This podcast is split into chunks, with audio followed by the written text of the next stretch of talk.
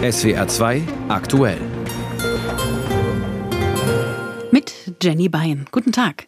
US-Präsident Biden in Polen und in der Ukraine.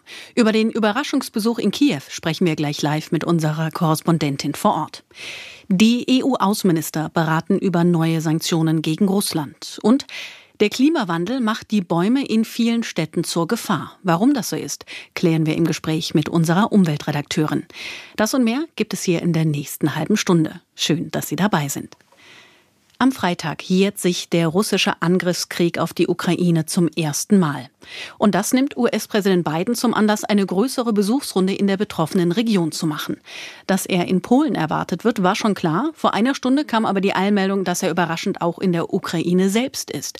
Dort ist Biden am Vormittag eingetroffen.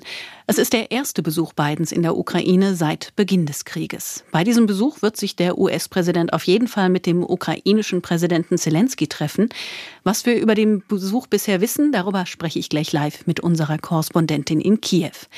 Vorher schauen wir aber noch kurz auf die EU-Außenminister. Die beraten nämlich heute in Brüssel darüber, welche weiteren Militärhilfen sie in die Ukraine schicken wollen und welche neuen Sanktionen es gegen Russland braucht. Darüber habe ich mit unserem Brüssel-Korrespondenten Jakob Mayer gesprochen und ihn gefragt, welche Sanktionen gegen Russland sind denn genau im Gespräch? Da geht es im Grunde um die Verschärfung oder um das Draufsatteln auf schon bisher getroffene Strafmaßnahmen. Es geht einmal darum, dass man weitere Leute auf die Sanktionsliste, auf die schwarze Liste setzt, Leute, gegen die dann äh, Einreisesperren und Kontensperren verhängt werden. Das sind Nahesteher zum Kreml, Nahesteher zu Präsident Wladimir Putin. Und dann geht es darum, dass man eine Ausfuhrsperre für weitere Güter verhängen möchte, vor allem Güter, die zivil und militärisch genutzt werden können. Da geht es vor allem um Technologie, die Russland dringend braucht und wo die EU sagt, das gibt es jetzt nicht mehr. Es gibt schon zahlreiche Sanktionen gegen Russland. Der Kriegsfreudigkeit Putins hat das bisher aber offensichtlich keinen Abbruch getan. Warum sollte das mit diesen Sanktionen anders sein? Das ist tatsächlich äh, nicht die Erwartung, dass man äh, Putin durch die Sanktionen wirklich zum äh, Aufgeben dieses Kriegs äh, drängt. Aber es ist auf jeden Fall die Möglichkeit, dass man seine Kriegskasse empfindlich schmälert. Und da sagen die EU-Verantwortlichen, allen voran der Außenbeauftragte Josep Borrell, die Sanktionen wirken. Langsam vielleicht, aber sie wirken. Also er hat vorgerechnet, dass das äh, die russische Wirtschaft empfindlich trifft und dann eben vielleicht doch dazu beiträgt, dass insgesamt auch die Kriegsmaschinerie Russlands dadurch getroffen wird. Aber gibt es bei der EU vielleicht auch eine Art Deadline, aber man sich eingestehen muss, unsere Sanktionen bringen nichts oder bringen viel zu wenig? Diese Deadline gibt es nicht. Es ist tatsächlich so, dass man sich natürlich überlegt, äh, die Sanktionen wirken vielleicht nicht in dem Umfang, den man sich bisher erhofft hat. Es wird in diesem äh, neuen zehnten Sanktionspaket auch darum gehen, dass man äh, Umgehungstatbestände versucht auszuschalten. Also indem man versucht, eben auch noch auf Länder einzuwirken, über die Russland jetzt versucht, eben Handel zu treiben. Also es zeigen neuere Zahlen, dass die EU-Exporte nach Russland zwar zurückgehen, dass aber die Exporte in Nachbarländer, also Tadschikistan, Armenien, Kirgisien, dass die äh, Exporte dorthin zunehmen. Und da möchte man eben auch schauen, dass man das vermeidet, dass Moskau diese Strafmaßnahmen umgeht. Ein weiteres großes Thema des Treffens heute sind weitere Militärhilfen für die Ukraine. Was weiß man da schon, was da eventuell heute rauskommt? Da sind es wieder mal die baltischen Staaten, die sagen, der Ukraine muss schnell geholfen werden und zwar umfassend. Der estnische ähm, Außenminister Reinsalu, der hat ein EU-Beschaffungsprogramm vorgeschlagen, so ähnlich wie wir das auch während der äh, Corona-Pandemie gesehen haben, wo es ja um Impfstoffe ging. Diesmal äh, soll es also um Munition gehen, genauer um Artilleriemunition vom Kaliber 155 Millimeter. Da hat die Ukraine gesagt, das brauchen wir dringend. Und da sagt eben der estnische Ressortchef, äh, wir sollten dem Folge leisten, ein europäisches Lieferschema auf den Weg bringen, um die Ukraine schnell damit zu versorgen. Er hat auch vorgerechnet, der estnische Außenminister, dass Russland täglich so viele Geschosse in der Ukraine verschießt, wie die EU in einem Monat produziert. Also da sollte Europa aufholen, sagt er. Eines der großen Themen, was Waffenlieferungen angeht, sind ja auch Kampfflugzeuge. Was glauben Sie, wird es da heute irgendeine Entwicklung geben? Da wird es keine Entwicklung geben. Äh, da wird es auch kein Nachgeben von europäischer Seite geben. Da sind sich die Staaten schlicht und einfach uneins. Bei diesem Treffen wird es ja auch wahrscheinlich um eine Waffenlieferung oder um mögliche Waffenlieferung der anderen Art gehen, denn US-Außenminister Blinken hat gestern im Fernsehen erklärt, es gibt wohl Hinweise, dass China überlegt, Waffen an Russland zu liefern. Was steckt dahinter?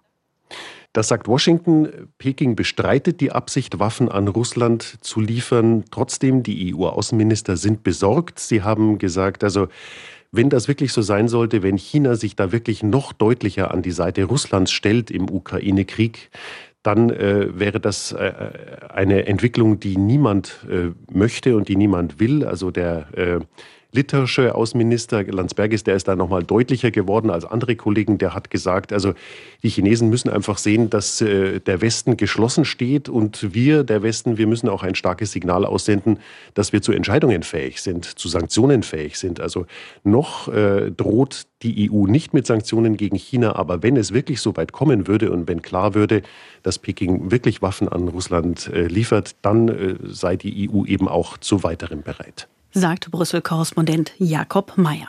Und über die schwierige Rolle Chinas im Ukraine-Krieg sprechen wir gleich noch. Jetzt gehen wir erstmal direkt in die Ukraine. Sie haben es schon gehört, dort ist US-Präsident Biden zu einem Überraschungsbesuch eingetroffen. Geplant war das wohl schon länger, wurde aber aus Sicherheitsgründen geheim gehalten. Darüber spreche ich jetzt live mit unserer Korrespondentin in Kiew, Andrea Beer. Frau Beer, wann ist Biden denn in Kiew eingetroffen und ja, war das wirklich so überraschend, dass er die Ukraine heute besucht? Ja, das ist schon überraschend, dass er heute kam. Man hat natürlich im Vorfeld immer mal spekuliert, weil man wusste ja, er kommt nach Polen. Der Polen-Besuch steht an. Und da wurde immer überlegt, ob vielleicht der ukrainische Präsident Zelensky nach Polen fährt oder ob, oder ob sie sich vielleicht in Lviv treffen, also im Westen. Aber dass er wirklich direkt hierher nach Kiew kommt, das war schon eine Überraschung. Man hat es dann irgendwie gesehen, denn die Straßen waren abgesperrt, äh, Polizei war viel. Ähm, und dann aber tatsächlich haben wir Joe Biden und ähm, Volodymyr Zelensky Zelensky vor dem Michaelskloster zusammen stehen sehen bei strahlendem Sonnenschein. Sie haben es teilweise schon angesprochen. Welche Sicherheitsvorkehrungen herrschen denn jetzt bei dem Besuch des US-Präsidenten in Kiew? Ja, das ist natürlich absolut höchste Sicherheitsstufe, die es überhaupt gibt. Und deswegen weiß man auch in der Regel gar nicht, wohin er als nächstes geht. Denn das ist ja immer so bei äh, Politikbesuchen ähm, in der Ukraine, dass es einfach aus Sicherheitsgründen nicht bekannt gegeben wird. Deswegen wissen wir jetzt auch nicht genau, ähm, wo er jetzt im Moment dann als nächstes hingeht. Aber er hat sich ja schon äh, mit Zelensky getroffen. Er hat schon mit ihm gesprochen. Okay, das heißt, was heute alles für beiden auf der Agenda steht, können Sie uns gar nicht sagen, aus Sicherheitsgründen quasi. Nein, aber es, äh, ich weiß einfach nicht, wo er hingeht direkt, weil man das eben im Vorfeld nicht erfährt. Aber natürlich ähm, unterhält er sich mit Zelensky. Außenminister Dmitro Kuleba hat seinen Besuch abgesagt und äh, Joe Biden hat ja auch Zusagen bereits gemacht. Wie wichtig ist denn dieser Besuch des US-Präsidenten für die Ukraine? Ja, äußerst wichtig ist er natürlich, denn es ist der ranghöchste äh, Besuch überhaupt und es ist ja er ist ja zum ersten Mal da, seit äh, die russische Großinvasion vor rund einem Jahr begonnen hat. Dann ist der Zeitpunkt natürlich symbolisch. Außerdem hält morgen der russische Präsident Putin eine Rede, die mit Spannung erwartet wird. Ähm, ich nehme an, ähm, Präsident Putin wird sich sicherlich ärgern, weil er ihm auch in gewisser Weise die Show stehlt. Dann hat er eben Zusagen gemacht, die wichtig sind: Artilleriemunition, Luftabwehrsysteme, Überwachungsradarsysteme, Haubitzen weitere 500 Millionen US-Dollar. Und Zelensky hat eben auch schon gesagt, die Erwartungen vom heutigen Treffen und was heute besprochen wird und passiert, das wird sich auf dem Kampffeld widerspiegeln, so hat er sich ausgedrückt. Biden will ja offenbar in Kiew auch erneute Sanktionen der USA gegen Russland bekannt geben. Wissen Sie darüber mehr?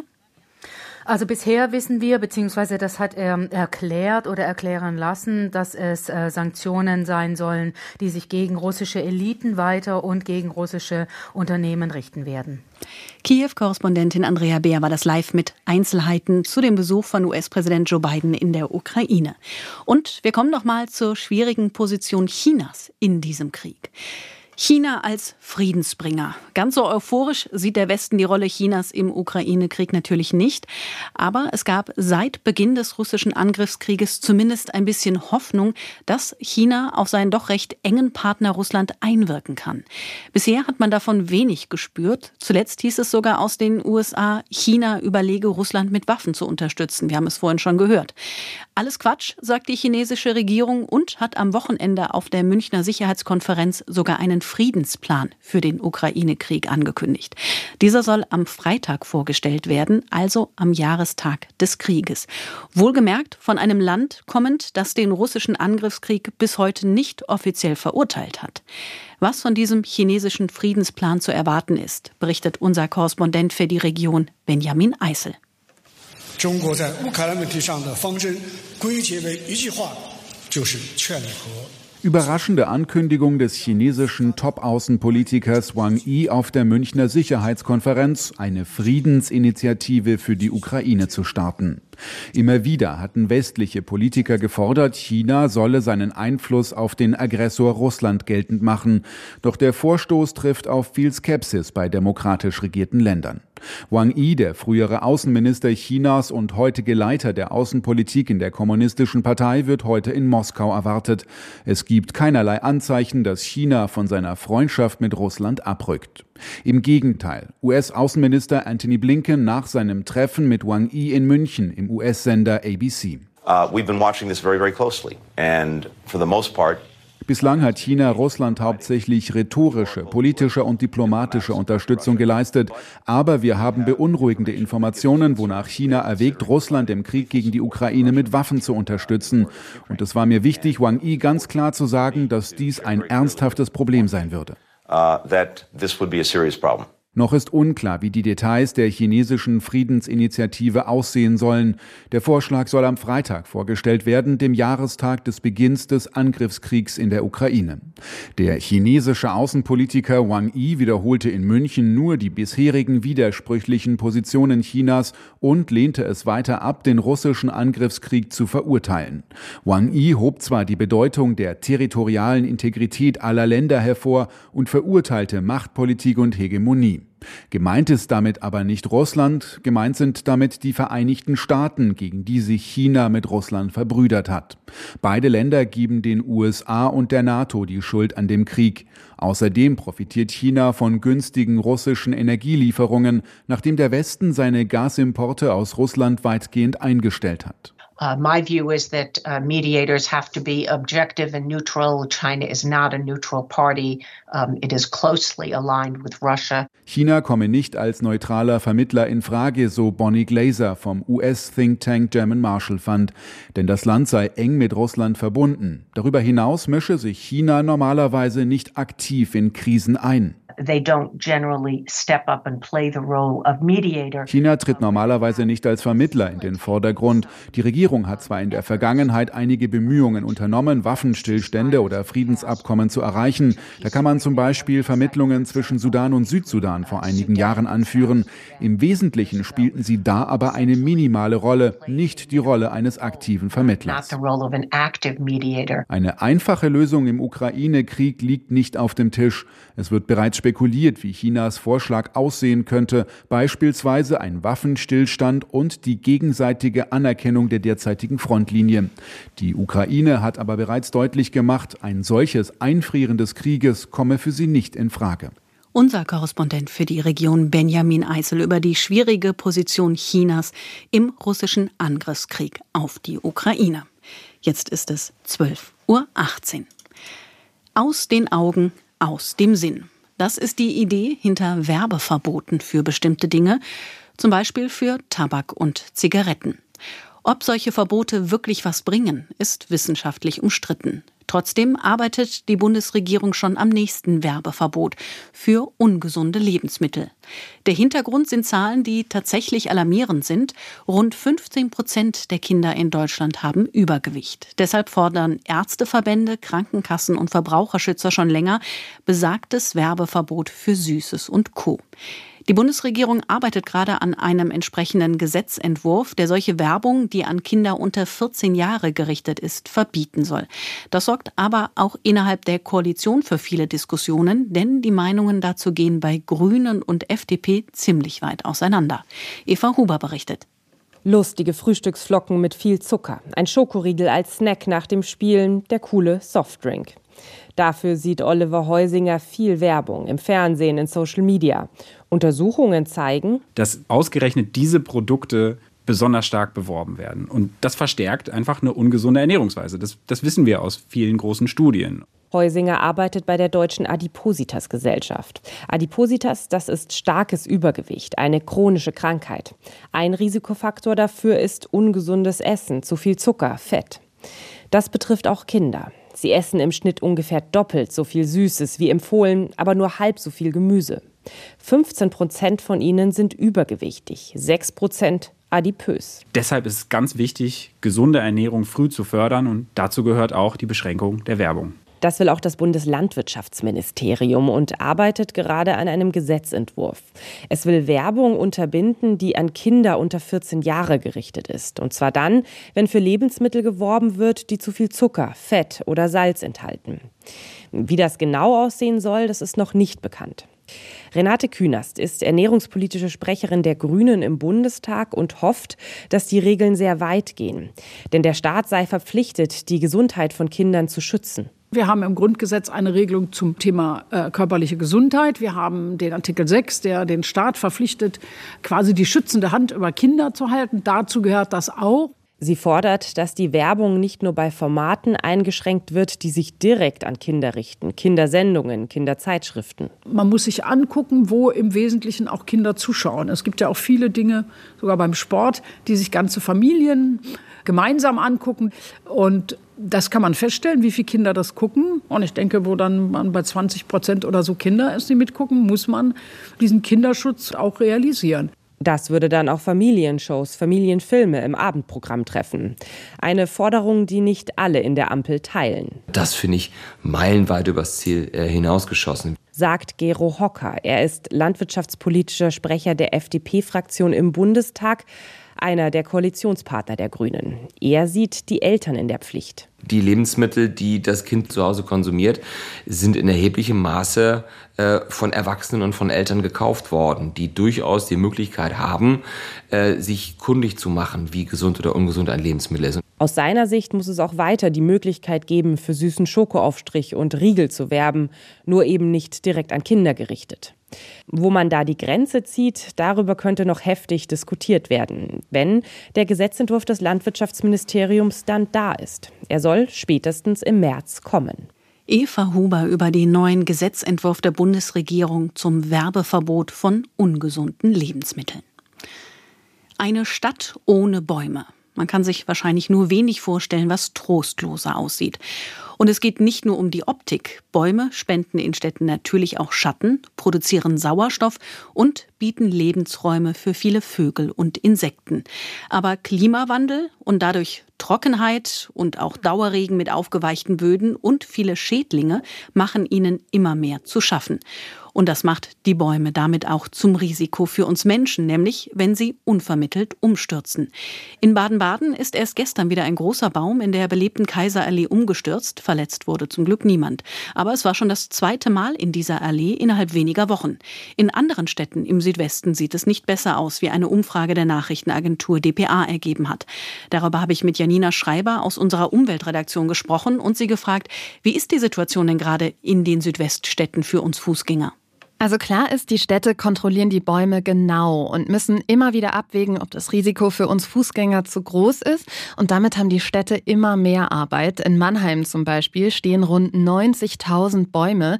Bei Bedarf werden die dann auch zurückgeschnitten. Aber eine absolute Sicherheit, dass kein Ast runterfällt, die könne nicht garantiert werden, sagt auch Freiburg. Wo das Risiko zu groß ist, müssen die kranken Bäume gefällt werden. Das ist in den vergangenen Jahren auch immer mehr geworden. In Karlsruhe mussten allein zwischen Oktober letzten Jahres und heute rund 1500 Bäume an Straßen und in Parkanlagen gefällt werden. Und woher kommt diese Umsturzgefahr genau?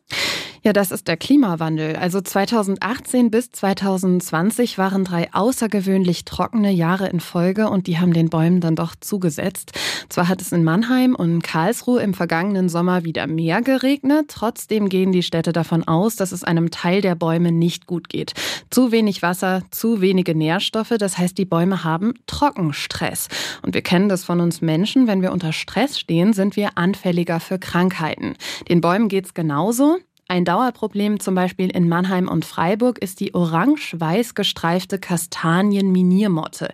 Deren Larven fressen sich durch das Blattinnere der Kastanie. Dadurch sind die Blätter dann schon im Sommer mit so braunen Flecken übersät und der Baum wirft sie dann schon im August ab. Heidelberg und Karlsruhe macht eher der Pilzbefall zu schaffen. Bei den Kiefern dort sieht man das vor allem an bräunlich verfärbten Nadeln. Karlsruhe musste deshalb viele Kiefern in den letzten Jahren fällen. Und was ist die Konsequenz daraus? Ich meine, keine Bäume sind ja auch keine Lösung. Ah, auf keinen Fall. Tatsächlich setzen die Städte ja auch auf Grün und auf Bäume, einfach weil sie Kühlung und gute Luft versprechen. Doch klar ist, unsere heimischen Baumarten, also Ahorn, Linde, Platane, Esche, Eiche und Kastanie, die kommen mit den veränderten Klimabedingungen nicht mehr so gut klar. Wenn die also gefällt werden müssen, dann wird neu gepflanzt und dabei setzen die Städte auf klimaresiliente Arten, zum Beispiel aus dem Mittelmeerraum und dann auch möglichst viele verschiedene. Noch ist das nämlich eher ein Ausprobieren, welche Baumart in der Stadt dann überleben kann und gut mit den Bedingungen klarkommt. Und welche dieser Möglichkeiten werden jetzt gerade schon im Südwesten umgesetzt in den Städten? Also Mannheim testet gerade die Traubeneiche, die Zerreiche und die Blumenesche. Das sind Baumarten, die normalerweise eher in Südeuropa stehen. Unsere Nachbarn in Bayern, die schauen sich noch weiter um. Ein Team der Uni Würzburg testet dort auch Arten aus Osteuropa, Nordamerika und Asien. Wichtig ist neben der Baumart aber auch der Untergrund und der ist in den Städten teils mau. Tiefgaragen, die machen es den Bäumen unmöglich, tief zu wurzeln. Außerdem ist der Platz um die Bäume meist begrenzt und die Bodenqualität ist durch Streusalz und Hundeurin auch nicht optimal. Da müssen Städte also kreativ werden, wie sie bei schlechter Bodenqualität trotzdem die Bäume versorgen können. Die Stadt Mainz beispielsweise hat ihre Bäume mit Wassersäcken ausgestattet. Die liegen dann so um den Stamm unten und geben das Wasser dann Tröpfchen tröpfchenweise über mehrere Stunden in den Boden ab, sodass mehr im Boden ankommt. Sagt Janina Schreiber aus der SWR Umweltredaktion. Und nein, wir ersparen Ihnen nicht den Rosenmontagszug in Mainz an diesem 20. Februar. Immerhin haben sich die Jecken im Südwesten nach zwei Jahren Pause wegen Corona auch ganz besonders drauf gefreut. Und los ging es natürlich heute um 11.11 Uhr. Stefan Schmelzer. Insgesamt machen sich jetzt mehr als 9000 Teilnehmerinnen und Teilnehmer auf die rund sieben Kilometer lange Zugstrecke quer durch die Mainzer Innenstadt. Und auch für den Zugleiter des Mainzer Karnevalvereins, Thorsten Hartl, ist das heute etwas Besonderes. Er ist nämlich in diesem Jahr zum ersten Mal verantwortlich für den Ablauf. Ist eine Herausforderung. Ich habe da aber Riesenspaß, das mit der Truppe der Zugleitung und die anderen, die uns alle unterstützen, heute organisieren zu dürfen. Also natürlich eine gewisse Aufregung ist da.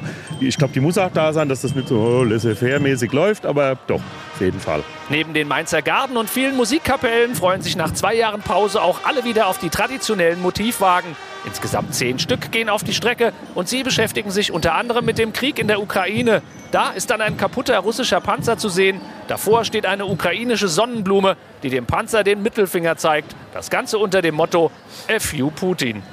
Am Thema Sicherheit kommen die Veranstalter des Rosenmontagszuges aber auch in diesem Jahr nicht vorbei. Mehr als 1000 Polizisten sind im Einsatz. In großen Teilen der Innenstadt gilt ein Glasverbot. Auch durch viele andere Städte ziehen heute die Rosenmontagszüge. Auch in Köln und Düsseldorf sind sie natürlich unterwegs. Und wir haben es gerade gehört, aufwendige Motivwagen sind unterwegs. Was man denen aber oft gar nicht ansieht, wie viel sie kosten, nämlich eine ganze Menge. Und in diesem Jahr besonders viel. Lena Stadler aus der SWR Wirtschaftsredaktion. Die Inflation macht also auch den Karnevalsverein zu schaffen, oder? Ja, ziemlich. Als Beispiel nehme ich mal den Mainzer Karnevalsverein MCV. Deren Chefwagenbauer hat gesagt, dass es in sechs Jahrzehnten nicht so schwierig war, die Wagen zu bauen. Der Material Materialmangel hat hier zugeschlagen. Holz, Styropor, Eisen waren schwer zu bekommen und musste zum Teil deutlich teurer eingekauft werden. Und auch Lacke und Farben haben doppelt so viel gekostet wie vor dem Ukraine-Krieg. In Summe kostet dann ein Wagen 12.000 Euro dieses Jahr. Bei den zehn Wagen, die der MCV hat, kommt da ein hübsches Sümmchen zusammen nur für die Wägen. Für was müssen die Vereine denn noch aufkommen? Zum Beispiel die Partybühnen in den Innenstädten. Konkret beim Mainzer Karnevalsverein merkt man da deutliche Preissteigerungen, weil die Energie natürlich mehr verschlingt. Auch Personal- und Bühnentechnik sind teurer geworden. Und ein wichtiger Kostenfaktor sind die Sicherheitskonzepte. Das gilt für alle großen Umzüge. Da ist laut MCV sogar der, das ist sogar der größte Kostenfaktor mit 220.000 Euro allein für heute, um den Rosenmontags Umzug abzusichern. Insgesamt kostet der Rosenmontagsumzug in Mainz 600.000 Euro und damit ungefähr ein Drittel mehr als noch vor drei Jahren, als zum letzten Mal so richtig Fasching bzw. Karneval gefeiert wurde. Und wo kommt das Geld jetzt her? Die Kassen bei den meisten Vereinen sind nach den Corona-Jahren eh nicht so prall gefüllt und jetzt mussten die Vereine eben kreativ werden. Der MCV hat zum Beispiel neue Sponsoren ins Boot geholt, die den Straßenumzug mitfinanzieren und zum ersten Mal haben sich auch andere Mainzer Karnevalsvereine an den Kosten für die Wagen beteiligt. In anderen Städten sieht's ähnlich aus. Schauen wir zum Schluss noch kurz an die Börse. Ja, der DAX startet unentschlossen in die Woche. Grund ist jetzt nicht allein der Rosenmontag, sondern ein Feiertag in den USA. Der DAX pendelt unentschlossen um die Marke von 15.500 Punkten.